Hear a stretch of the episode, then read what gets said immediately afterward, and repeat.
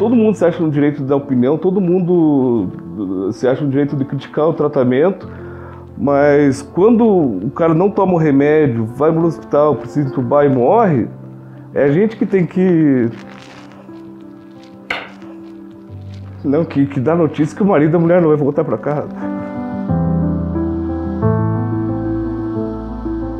A partir do primeiro, dos primeiros sintomas. Quanto mais precoce, quanto mais no início da doença, é, é melhor.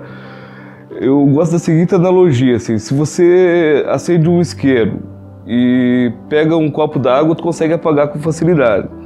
Se você pegar esse isqueiro e acender uma fogueira, quando a labareda estiver enorme, tu pode jogar 10 litros d'água que você não apaga.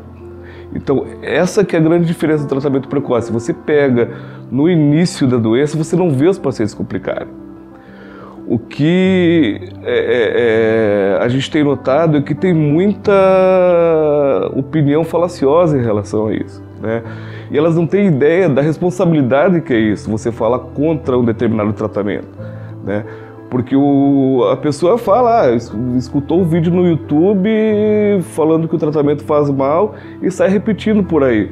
Só que ele não tem ideia de que tem gente que vai deixar de tomar o remédio por causa daquela opinião que ele, que, que ele tem o, engenheiro faz um cálculo de uma estrutura, eu não vou querer recalcular a estrutura. O advogado faz uma petição, não vou querer é, fazer outra petição em cima.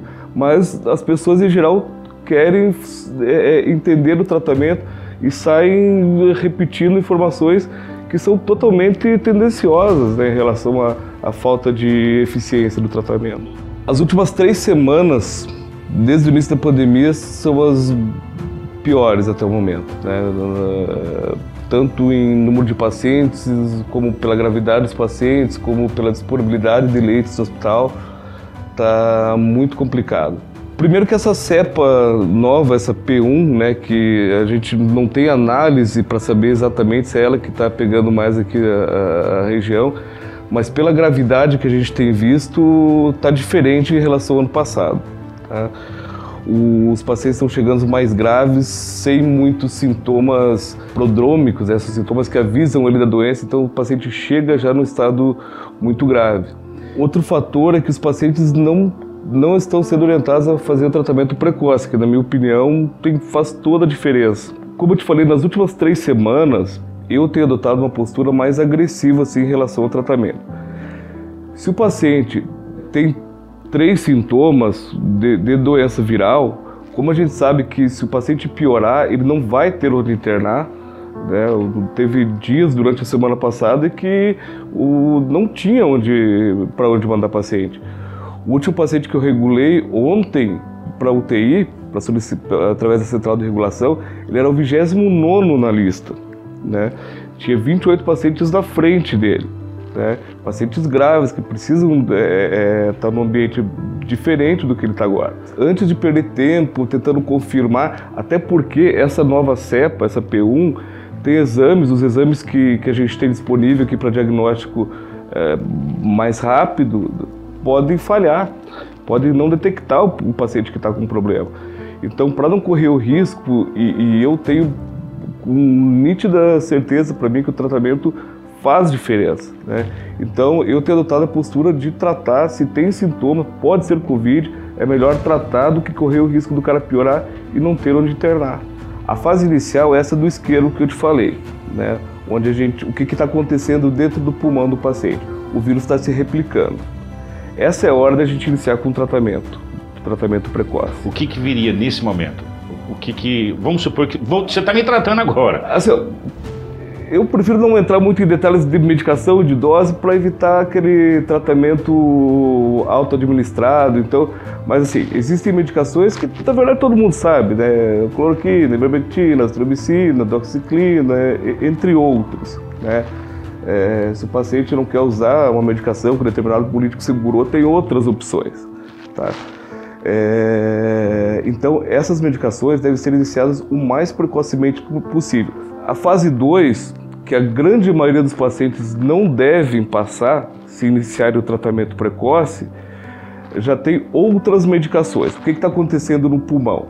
O vírus já se replicou, o, o organismo do paciente identifica que tem vírus, é, que existe vírus no pulmão, e ele começa a fazer uma resposta inflamatória agressiva, né? dependendo da extensão pulmonar comprometida pelo vírus. Nessa fase, a gente quer diminuir a resposta do organismo. Então, a gente entra com corticoides, né, que são medicações que diminuem a, a, imunidade do paciente, que, é, se iniciados naquela primeira fase, vão atrapalhar muito.